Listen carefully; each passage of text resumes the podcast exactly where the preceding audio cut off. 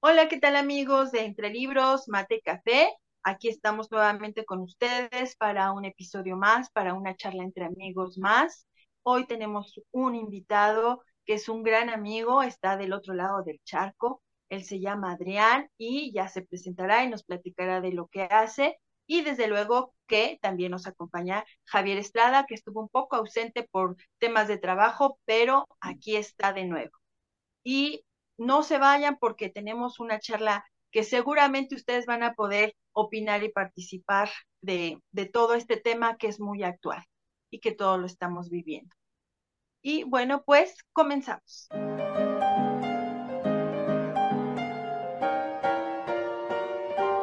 Bienvenidos a Entre Libros, Mate y Café con Laura y Javier Estrada. Entre Libros, Mate y Café advierte que las opiniones vertidas en este podcast son de ávidos lectores a quienes les encanta opinar de lo que leen, porque la vida entre libros tiene más vidas.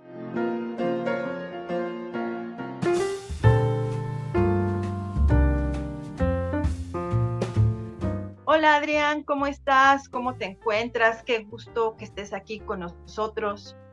Laura, un placer que me hayáis invitado aquí a vuestra casa la verdad es que cuando me comentaste el tema que queréis oír hablar, digo, pues mira, digo, me resulta bastante interesante porque la verdad es que es algo que tanto en el trabajo como en el día a día, todos los días lo estoy viendo y, es bastante interesante también que veamos las dos partes. Javier, ¿cómo estás? Platícanos qué te parece el tema. muy, muy, buenas, muy buenos días, buenas tardes, buenas noches para lo que correspondan. Bien, gracias. Y este, el tema yo creo que da para mucho. Me parece que es un tema en el que, queramos o no, estamos inmiscuidos y por lo tanto tenemos que hacer lo posible por entenderlo. A lo mejor nos es complicado manejarlo, pero hay que entenderlo porque son los tiempos, son, es, la forma que hoy se vive y, no podemos aislarlos. Así es, bueno, pues eh, el tema que vamos a hablar es acerca de esta cuestión de la era digital de cómo esta era digital nos conecta de alguna manera, nos ha dado un nuevo tipo de conexión a la distancia, pero también incluso aquí cercana en, las cuestiones laborales, en muchas cosas, ha cambiado, ha cambiado hasta nuestra forma de, estudiar, de aprender y de, realizar incluso también nuestro trabajo, ¿no? Esto es lo que se, se dio por llamar la tercera revolución industrial y a, mí me llama mucho la atención que, bueno, pues eh, en mi caso, y creo que también Javier, somos migrantes digitales y nos ha tocado ver esta, esta evolución, o sea, nosotros empezamos con el transistor, que prácticamente lo que conocíamos como transistor, que era lo que hacía que funcionaran nuestros aparatos electrónicos, eh, eh, fue el inicio prácticamente de la era digital. ¿No es cierto? Totalmente cierto. La verdad es que yo también, al igual que vosotros, también me considero un inmigrante digital, porque realmente nos criamos en esa época en la que realmente los aparatos electrónicos eran un extra que no estaba al alcance de todo el mundo. Y yo personalmente recuerdo que en mi clase, en mi colegio, tenía tres compañeros que tenían videojuegos en casa. Sea, solamente habían tres. A día de hoy, con mis hijos, es que todos los niños tienen una videoconsola, un ordenador, un móvil. Y esa es la gran diferencia que hace que nos hayamos criado de una forma que, que desde luego es totalmente distinto a lo que estamos viendo ahora a nuestros hijos. Y claro, eso repercute en que para unas cosas lo veremos mal, pero para otras cosas también va mejor yo creo, que asusta un poco todos los cambios y yo me acuerdo que pues cuando empezó, por ejemplo, que pasamos de ser el control remoto de la televisión a tener un control remoto en nuestras manos. Este, se hablaba de que nos íbamos a hacer flojos, de que, no sé, se hablaban de tantas cosas que al final no pasaron, pero y, se dio paso a nuevas formas, ¿no? de distribuir nuestro tiempo como todo, ¿no? Hay, hay este, pros y contras, ¿no crees, Javier? Sí, yo creo que eh, finalmente es eh, el, ocaso de los viejos sistemas. Eh, como tú decías, pasamos de ser el control remoto y, cada día hay más cosas, ¿no? Hoy con el, mismo celular puedes programar la luz de tu casa, el, que se caliente la comida en microondas, no sé, un montón de cosas que te facilitan. Yo siempre he dicho que la tecnología está al servicio del hombre. El cuidado o el temor es que a veces eh, quedemos atrapados en demasiada tecnología y entonces la, individualidad, el pensamiento libre, el, el, libre albedrío quede encapsulado ahí, ¿no? Me parece que el buen uso de los recursos, de la información, del uso, eso va a ir mucho adelante, ¿no? Hoy eh, a veces sí lamento mucho que uno ve en, un, en, una, en una cafetería, en algún restaurante, a cuatro personas en el teléfono, ¿no? Entonces, me parece que eso es lo que a mí mm, me entristece, ¿no? Porque entonces, finalmente, si somos seres sociales, no hay como la charla, ¿no? Las opiniones, podemos o no estar de acuerdo en las cosas, pero la opinión, las opiniones siempre son valiosas, ¿no? Nos, nos forjan una idea diferente, porque evidentemente nadie es dueño de la verdad. Y cuando una charla es bien llevada, lo pone uno a reflexionar y eso finalmente nos hace crecer y ser mejores y abrirnos a todas las posibilidades. Cierto. Eh, Adrián, tú eh, tienes eh, una familia todavía con hijas pequeñas. ¿Cómo lo vives tú? ¿Cómo, por ejemplo, que no, no sé, de qué manera eh, en tu casa procuras tal vez que no se dé esta situación, que haya una convivencia pues no tan ah, como sucede ahora, que ves a cuatro personas así, pero cada quien en un celular. Sí, sí, sí, sí. Vale, sí, pues bueno, la primera regla, evidentemente, desde siempre, desde bien pequeños, es que en la mesa no se toca el celular. Conozco, por desgracia, tenemos muchas amistades y familiares con niños pequeños, que es todo lo contrario. Para que el niño se esté quieto, cojo el móvil, le indisco el móvil para que se vea el YouTube o la Peppa Pig y ahora ya sí tengo el niño tranquilo y a hincharlo a comer. No, no, porque con eso lo que le estamos enseñando es precisamente a lo contrario, a que se tiene que, que, que, rescindir, que no tiene que tener contacto ninguno. Y el tema de la, de la comida yo considero que es algo sagrado. O sea, el momento de sentarnos a comer juntos en familia, a veces en una familia en la que llevamos cada uno teniendo nuestros propios horarios, a veces es casi el único momento en el que tenemos de juntarnos. Entonces, si en ese momento también mm, tenemos ahí el móvil, es lo peor que podemos hacer. Entonces, básicamente esa es la idea original. Luego también, en los momentos de, que viene algún invitado a casa, ¿vale? Pongamos que a lo mejor es un invitado que viene pues, para hablar conmigo o para hablar con mi mujer, y los niños pues están a lo mejor en ese rato de, esparcimiento que pueden estar con el móvil. Si ellos saben que en el momento en que viene invitado, se para el móvil, se para la televisión, se para la consola, se para lo que sea, se saluda al invitado, si es un invitado con el cual ellos pues a lo mejor no tienen afinidad o no tienen qué tal, pues bueno, pues saludan y vuelven luego a seguir sus cosas. Pero siempre que las prioridades las tengan bien marcadas, que la persona es lo primero y luego ya los aparatos. Claro, ah, fue en 1969 cuando tengo entendido que se, se manda el primer mensaje por este, una plataforma este, se me fue el nombre, es Advant, Advant. De ese primer mensaje que se envía a lo que hoy tenemos de posibilidades, como en este momento que tú estás en España, que estamos, que nosotros estamos en México, Javier en una ciudad, yo en otra, eh, pues ha pasado mucho, ha pasado mucho. Y, y algo que a mí me llama mucho la atención es el tipo de mensajes que se pudieron haber mandado desde que esto inició hasta ahora. Cuéntame, Adrián, ¿cómo, cómo fue, cómo se vivió en Europa, cuándo llega todo esto de las redes sociales, cómo es que, que, que, se empezó a usar todas estas herramientas que al inicio era solo para mensajes? Pues a ver, eh, yo creo que aquí la revolución vino mmm, cerca de finales de los 90, a principios de los 2000 más bien, por ahí, por ese entorno a esa época, en la cual los móviles se empiezan a estandarizar. Pero claro, los móviles de aquella época eran los básicos que tú podías llamar y enviar mensajes, SMS.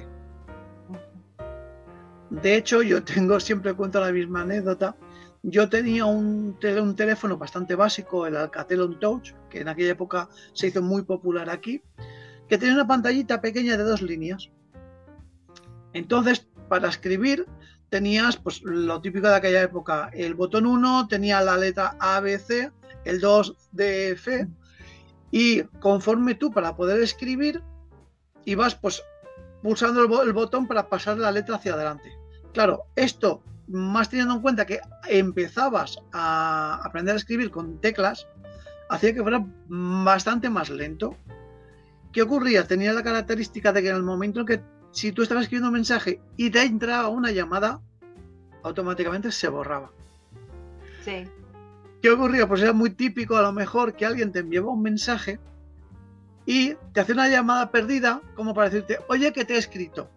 Claro, en aquella época hay que tener en cuenta que tú pagabas tanto por cada llamada como por cada mensaje. Y claro, lo que te costaba la llamada era bastante más caro que lo que te costaba el mensaje. Entonces, entre la juventud, sobre todo, era típico, te enviabas un mensaje de texto para que te lo contestaran. Pues a veces era una, una epopeya el poder escribir un mensaje, porque te estaban, venga constantemente a enviar, como estaban nerviosos, para venga, contéstame, contéstame. yo, espérate, que estoy intentando escribir. Entonces, ese fue realmente el, el inicio, con los móviles. Luego, paralelamente, empezamos con el tema de, del Hotmail, del Messenger o de Yahoo, que eran unos chats que iban asociados con el propio correo electrónico y en el cual, pues ahí, eso sería, vendría a ser un poquito lo que a día de hoy conocemos ya, pues como el WhatsApp, el Telegram, ¿vale? Todas estas plataformas en las cuales tienes un contacto directo de ti con esa persona a través de chat podías hablar, podías enviar alguna foto, incluso había opciones con, con cámara. Y esas fueron nuestros inicios a la hora de las redes sociales, porque ahí no existían todavía. O sea, fueron las primeras bases con el tema de las redes sociales. Ya tú a través del correo electrónico, de hecho, es lo que oye, pues pásame tu, tu correo. Y es lo, con lo que empezabas a, conectar con otra gente. Pero claro, Mm, hasta que no vino ya lo que es el tema de lo que ya conocemos ahora. Por ejemplo, el Facebook, aquí en España tuvimos una plataforma similar que se llamaba Twenty, que de hecho tuvo muchísimo más éxito, incluso que el propio Facebook, que era, era similar, lo que pasa es que era muchísimo más dinámico, era como un Facebook 2.0, mucho más agilizado, y prácticamente ahí fue donde toda la juventud acabamos metiéndonos de lleno en, las redes sociales. Y bueno, ya de ahí ya prácticamente lo que conocemos hoy en día. Pero como digo yo, da igual las redes que toques, que hayamos empezado con SMS, ahora con el WhatsApp, todos hagamos recibiendo las mismas cartas en cadena que, que por desgracia no las tenemos que tragar.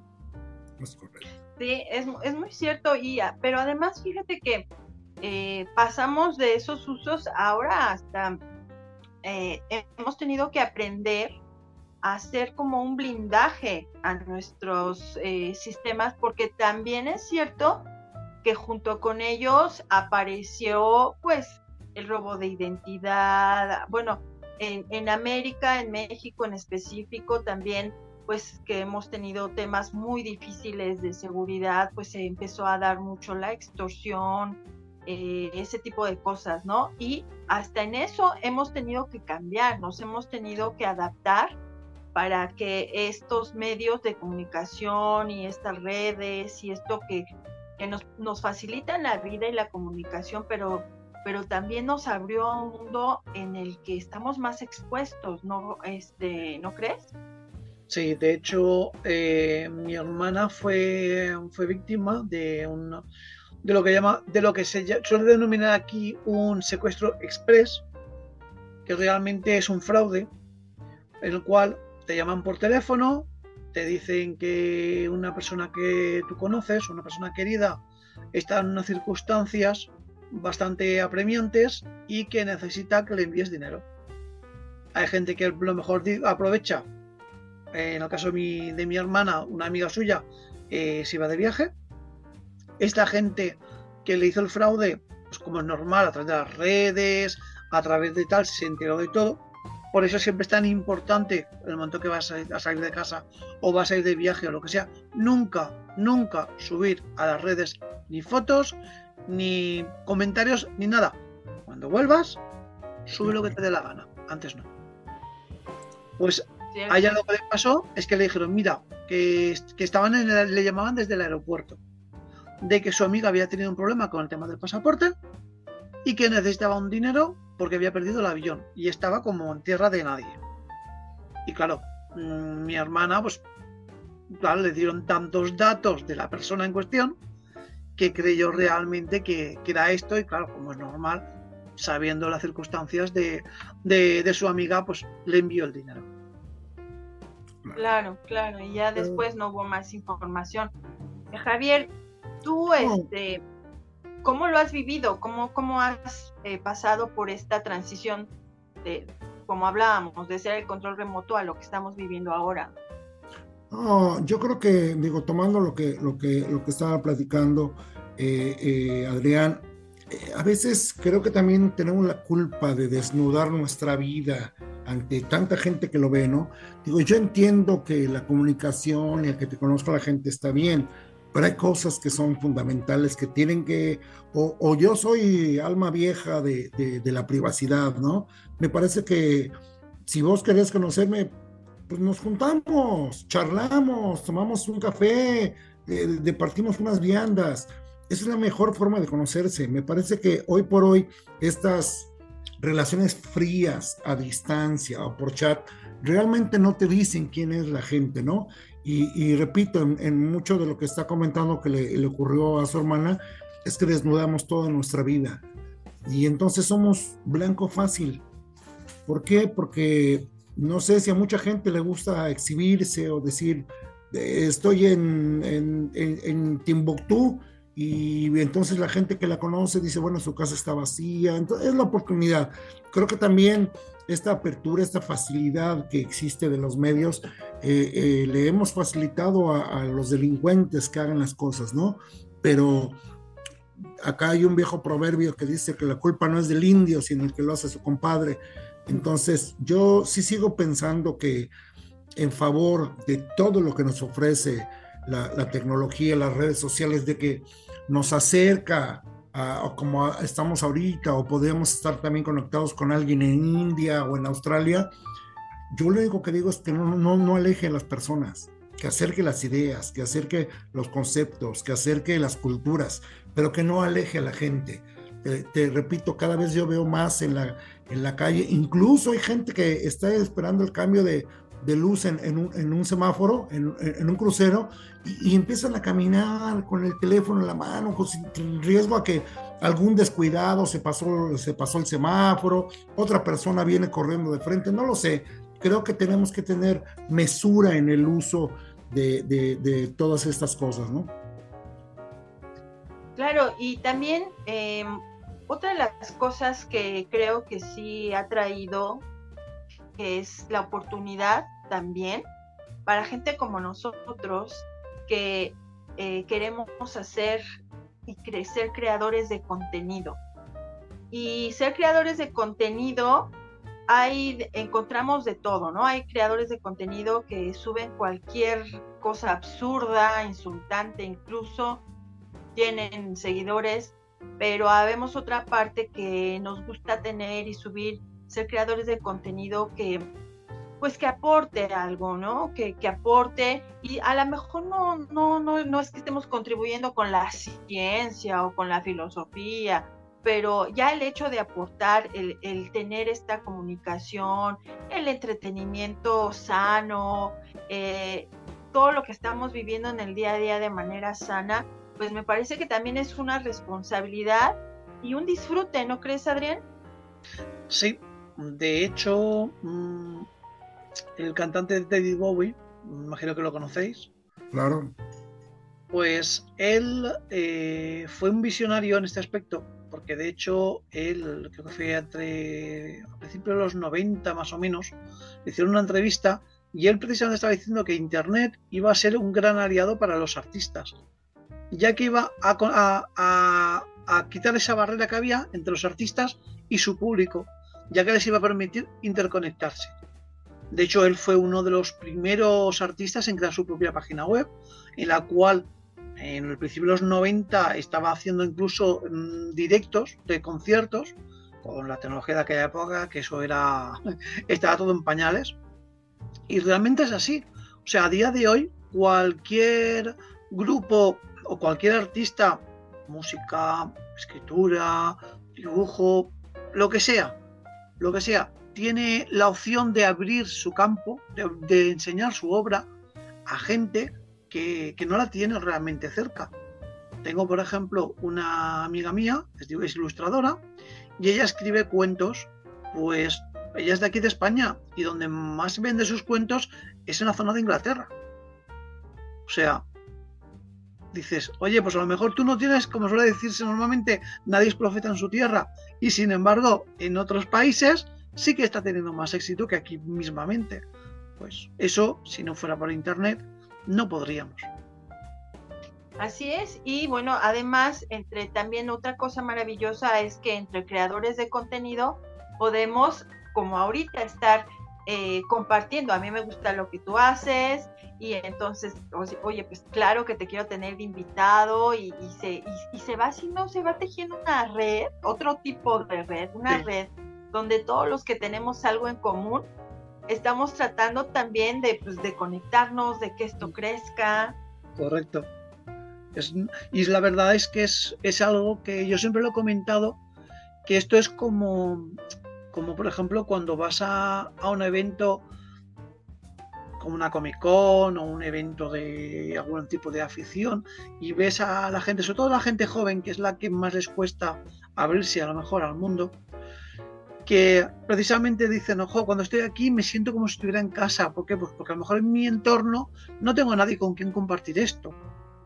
Y sin embargo, pues el hecho de las redes que nos permitan el, oye, pues mira, yo estoy en España y os he conocido a vosotros que estáis en México y podemos interaccionar y el apoyarnos, ahí, pues mira, pues he sacado esto, ay, pues mira, pues vamos a hablar.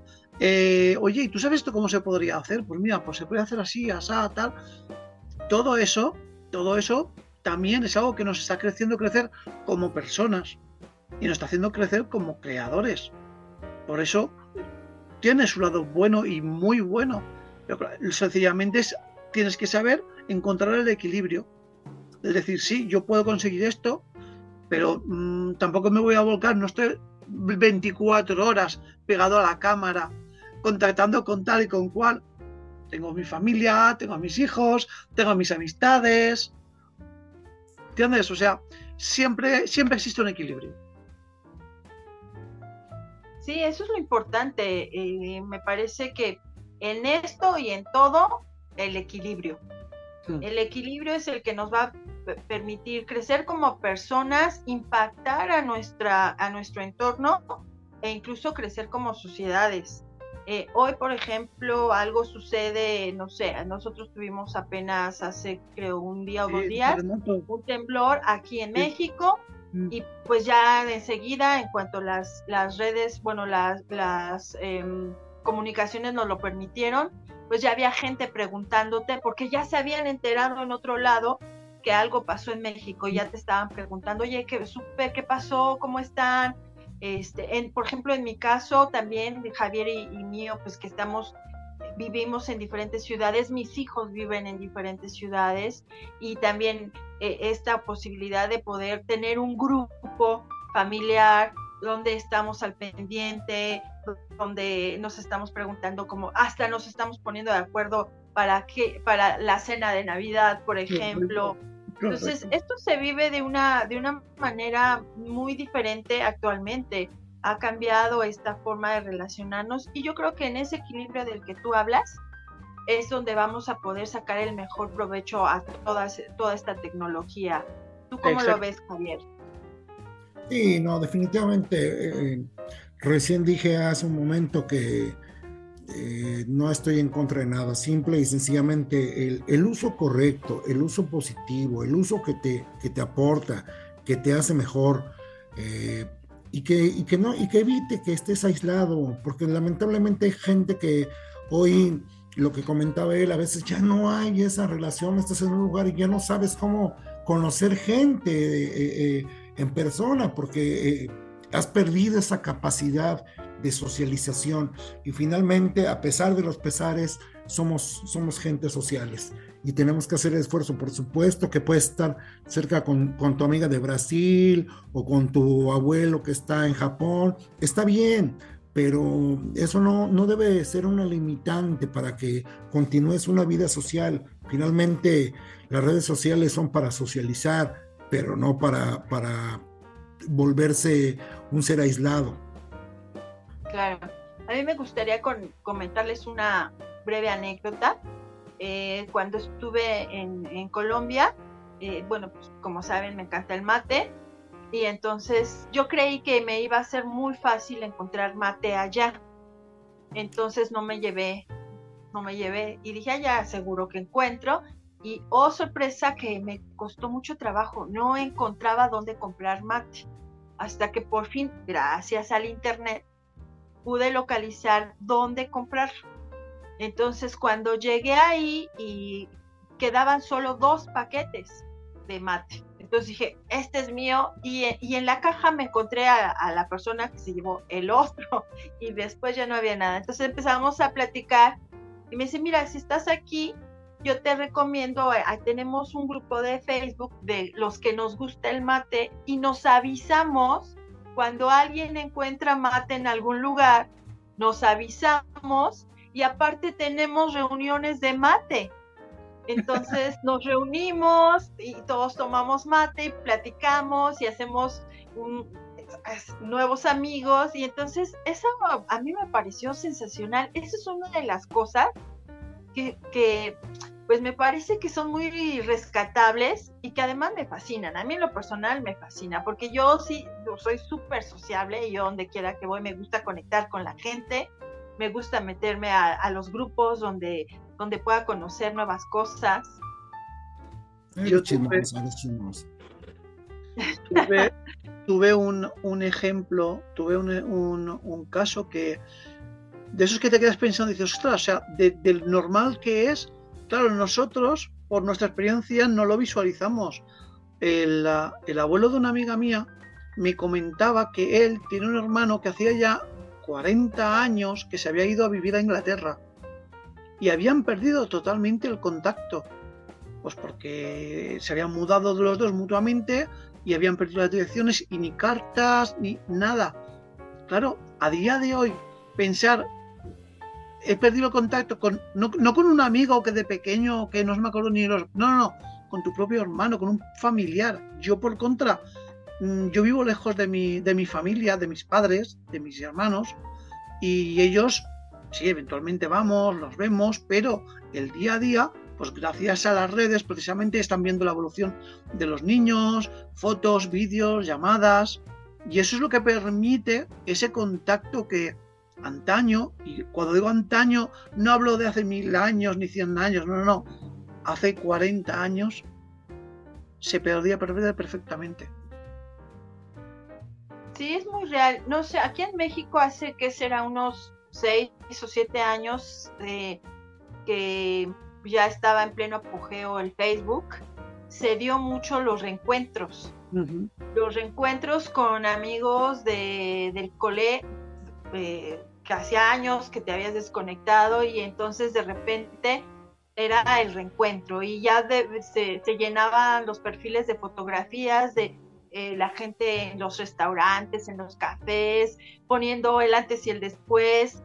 Eh, esa fue una época muy bonita. Este, a mí, bueno, a mí sí me gustó y hasta la fecha ahora ya no nos hemos desconectado. Yo sí tuve algunos grupos de reencuentro que no nos hemos desconectado y, y esa es de las cosas lindas, ¿no? Que nos ha dado este, pues esta nueva era digital.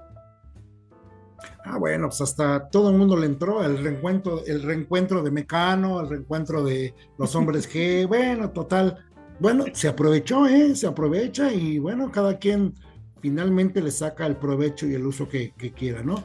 Pero es cierto esto, ¿no? Y, yo lo que eh, sigo aferrado lo mismo, hay que acercar a la gente, hay que acercar a las personas con sus aciertos y con sus errores, pero no alejarnos, porque a veces eh, yo he visto gente que tiene un conflicto con alguien y lejos de decírselo de frente, pasó esto, les escribo un mensajito, ¿sabes qué? Pasó así y ya, se olvidan. O sea, ¿qué pasa con eso? También yo creo que la convivencia diaria de persona a persona eh, modula tu carácter, tus formas, tus expresiones, porque hoy me parece que hasta los mensajes te corrigen, entonces eh, a veces yo digo, nos empezamos a ser tan dependientes, yo alguna vez platicaba con alguien eh, y le decía, bueno, si hoy se perdía tu teléfono, ¿cuántos números de casa todavía te sabes, o el de la otra persona, para que alguien te preste un teléfono y llamar.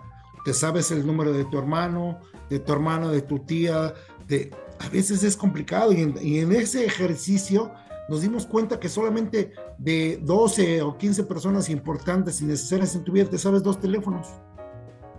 Qué vulnerables nos hemos vuelto en ese sentido. Sí. La verdad que sí. Yo, hay un, ah, con este tema que estás comentando, Javier, hay una diferencia muy, muy significativa que me estoy dando cuenta que es en la crianza. Y aquí no podemos, como siempre, como, como viejos, echarle la culpa a los jóvenes. No, no, no. Entonemos un poquito la mía culpa como, como criadores de la generación actual, ¿vale? Como padres, como tutores. Porque yo, yo me imagino que vosotros, igual, yo me he criado en la calle. O sea, yo acababa los deberes y en casa no me veían hasta que mi madre salía a la hora de cenar. Adrián, a cenar. Si no, yo en casa no estaba nunca.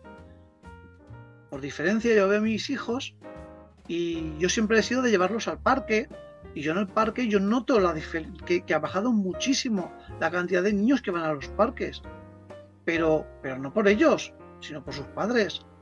Ahora, por ejemplo, mi hijo ya tiene 12 años, ya ha entrado en el instituto, en la secundaria, no sé cómo, cómo lo llamáis allí. Pues eh, el último año que estuvo en el colegio, para que el proceso ya fuera más gradual, yo ya le iba dejando que él fuera a colegio solo. Y mi hijo y dos amigos más contados eran los únicos. De hecho los mismos profesores les animaban a, no, no, ir ya soltándose un poquito, que papá y mamá no tengan que venir a acompañaros, porque luego en el instituto ya sabemos que por desgracia, como es el instituto, y solo falta que encima te vean acompañado de papá y mamá. ¿Vale? Entonces, claro, y luego yo lo comentaba con mis y los, con los demás padres y me decían, ay, ¿cómo te atreves a dejarlo? Digo, vamos a ver, si tú te has criado igual que yo en la calle, ya, pero es que las cosas antes no eran igual. Digo, perdona, la vida ha sido igual toda la vida. Los niños son niños, los padres son padres y problemas han habido desde el inicio de la Tierra. Gente buena y gente mala siempre ha habido. Y casos buenos y malos también. Lo que pasa es que estamos ahora eh, tan, tan mentalizados, tan hipersensibilizados ante las noticias, ante las. Porque son todo. Si tú enciendes la televisión, todo son malas noticias. Entonces, claro, van todo el día así: pam, pam, pam, pam, pam. No, no, no. Paga la televisión y vive un poco. Y no solo vivas tú, deja vivir también a tus hijos y que tengan esa vida. No los tengas todo el día encerrados en casa, porque ese es el problema. Estamos todo el día encerrados en casa y luego nos quejamos de que si los hemos criado, estén todo el día cara a la caja tonta, sea le hace la televisión, el ordenador o la consola, luego no se pueden hacer otra cosa. Pero tú has incentivado a tu hijo que vaya a, jugar con otros niños, a que aprenda a socializar. No, no lo estás haciendo. Entonces, claro. Y, luego nos quejamos, ¿no? De que se vuelven vulnerables, que les hacen bullying. Digo, yo estoy en contra de la violencia, pero tú recordarás Adrián, que en algún momento tienes un conflicto con, algún otro chico de la escuela y era un trompo, me ganas o te gano, y se acabó, y después resultaban ser los grandes amigos, ¿no? Correcto. aparte de todo esto, oye, también tenemos otro proceso, los famosos, no sé si ella también, debe ser los Uber. Hoy te dicen, oye, voy a una reunión con unos amigos a tal lado, pero salgo como a las 11, 12 de la noche. ¿Vas por mí? No, te mando un Uber. Entonces tenemos que tener la conciencia, digo, tan, tan padre, ¿no? Llega uno, espera al chico, o inclusive a tu señora que está en una reunión de chicas, pues vas por ella, la traes. Entonces también es una forma de minimizar riesgos. Nos quejamos tanto de, de, la violencia y los riesgos que cada día son más grandes, pero no hacemos nada por evitarlos. Exacto. Les abrimos la puerta tan fácil como eso. Sí. es, tan sencillo. Es cierto si es tan sencillo como que nosotros mismos aprendamos a que tenemos que responsabilizarnos de nuestros actos, que todo trae consecuencias.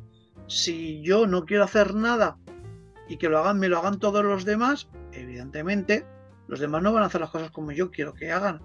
¿Qué pasa? También me voy a quejar porque los demás mm, que me estén haciendo lo que yo debería de hacer no lo hagan como yo quiero que me que lo hagan. Exacto. Bueno, yo creo que, eh, bueno, estamos ya casi por terminar. Este, bueno, por terminar de empezar, creo yo, porque eh, me parece que este tema nos da para más. Me gustaría, Adrián, si en algún momento podemos continuar esta charla, se nos quedan en el tintero más temas, como por ejemplo hablar de, de lo que es el postureo en las redes, de, también de lo que es la conexión para cuestiones amorosas, en fin, se nos quedan temas en el tintero que ojalá podamos tener un, siguiente eh, episodio donde podamos ampliar y hablar de este tema y de cómo, cómo se vive allá, cómo se vive acá. Creo ah, que por lo que hemos estado platicando es muy parecido como lo hemos vivido en América y cómo se vive en Europa. Pero antes de despedirnos, a mí me gustaría que le platiques a todos los seguidores de Entre Libros Mate Café quién es Adrián, qué hace Adrián, dónde te encuentran, dónde pueden ver tu contenido. Platícanos. Pues Inculturetas, básicamente esa es mi casa. Eh, estamos en YouTube, estamos en iVoox y en Spotify principalmente. Eh, es un video podcast en el cual creamos diferentes contenidos. Por un lado, pues hacemos entrevistas y, más recientemente también estamos creando relatos, relatos cortos, sobre unos 10, 15 minutos, y, en, el, cual intento guionizar las historias que luego vamos poniéndole voz y lo ilustramos un poco utilizando precisamente el tema de la inteligencia artificial. Pues vamos, vamos aprovechando también esas nuevas tecnologías para poder crear pequeños relatos. Y entonces, pues ahí es donde nos podéis encontrar en el video podcast Inculturetas o Relatos Inculturetas, que es el segundo canal donde tenemos los relatos. Y los encontramos en YouTube. En, YouTube. y en Spotify, si quieren ver los vídeos, ¿vale? Porque, bueno, las conversaciones a lo mejor no tanto, pero las animaciones, lo suyo es que veáis los vídeos. Y si no, pues ya nos podéis escuchar en iBox. También tenemos el canal de Fightcast, que son micro, micro audios de 5 minutos, donde también solemos utilizarlo también para el tema de los, de los relatos. Y bueno, de ahí ya nos podéis ir en, en más plataformas como eh, Apple Podcast, en Amazon, Amazon Podcast, creo que se llama también y alguno más, pero básicamente es en esas, en esas plataformas. Y luego, pues también tenemos nuestras redes sociales, tanto en Instagram, como en Facebook, como en X, como en YouTube. Nos podéis encontrar con, bajo el mismo nombre, Inculturetas. Inculturetas. para el que no sepa el significado, es en, España un cultureta es la persona que, que, sabe mucho. Allí en México creo, o sea, que sabe mucho no, que se van a gloria de saber mucho. Creo que allí en México los llamáis los espantaviejas, que es el típico que, va de, listillo, como que soy muy entendido de tal, y, llega un momento que cansa. Pues en este caso eso sería un cultureta. Nosotros somos todo. Exacto, exacto. Pues nosotros somos todo lo contrario, somos inculturetas. Perfecto. Bueno, amigos, pues ya saben, eh, yo les recomiendo mucho su contenido. A mí, yo sí suelo seguirlos y de verdad que la van a pasar muy bien con, todo lo que ellos hacen. Y porque no, no, es, no es solo Adrián, tiene un equipo, bueno, está acompañado. ¿De quién estás acompañado?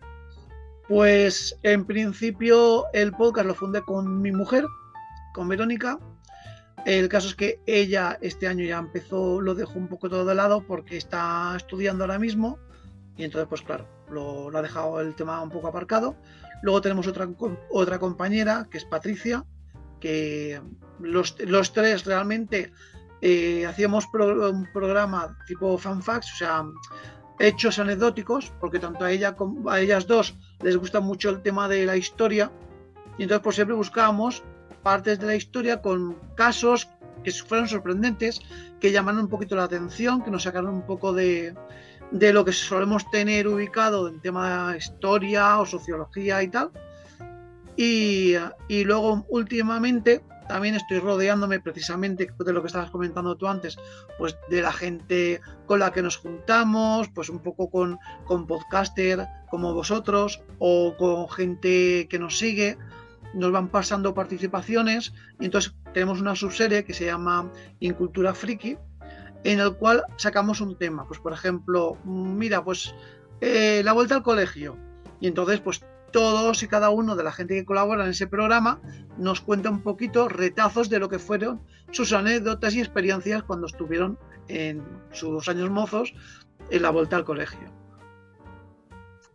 Así es. Bueno, pues estamos por despedirnos, Javier. Eh, ¿Algo más que nos quieras comentar rápidamente? No, bueno, nada más, este, sí hay un montón de cosas que tenemos que decir, de verdad estas cosas que nos pasan en la vida día a día, hoy tenés la forma más, más fácil y, más a la mano de dejarlas plasmadas, ¿no? Antes, bueno, aparte de las obras del Quijote de Miguel de Cervantes, no sabíamos qué más hacía. Se bañaba, no se bañaba, se, no lo sé. Hoy tenemos acceso a describir cada cosa que nos ocurre en el día a día. Y pues bueno, estaremos aquí, eh, si, si, todas las cosas lo permiten, nuevamente charlando con, con Adrián. Claro. Eh, tocaste un tema, Adrián, que es inteligencia digital, que seguramente ahí podemos platicar muchísimo más, pero lo dejamos para un segundo e, e, episodio. ¿Te parece bien? Cuando queráis, yo encantado de venir aquí a vuestra casa. Bueno amigos, pues esto ha sido todo por esta ocasión. Eh, les esperamos eh, también en Entre Libros Mate Café. Ya conocen que estamos en Facebook, en Instagram, en YouTube. Y recuerden también que la vida entre libros tiene más vidas y gracias a nuestro invitado. Gracias. Hasta luego.